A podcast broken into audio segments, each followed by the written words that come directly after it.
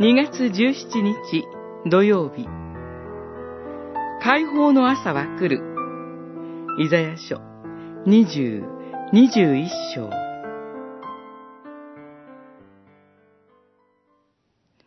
見張りの者は言った。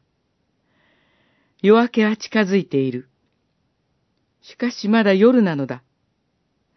どうしても尋ねたいならば、尋ねよ。もう一度来るがよい。二十一章十二節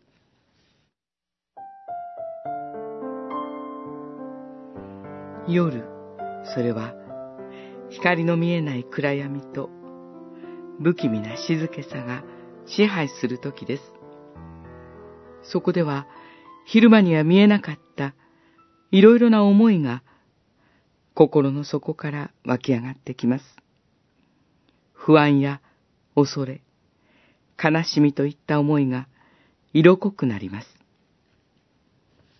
夜の中で私たちは一刻も早く朝が来ないかと強く待ち望みます。朝の光に身も心も照らされて、その日を明るく生きることができれば、どれほど嬉しいでしょうか。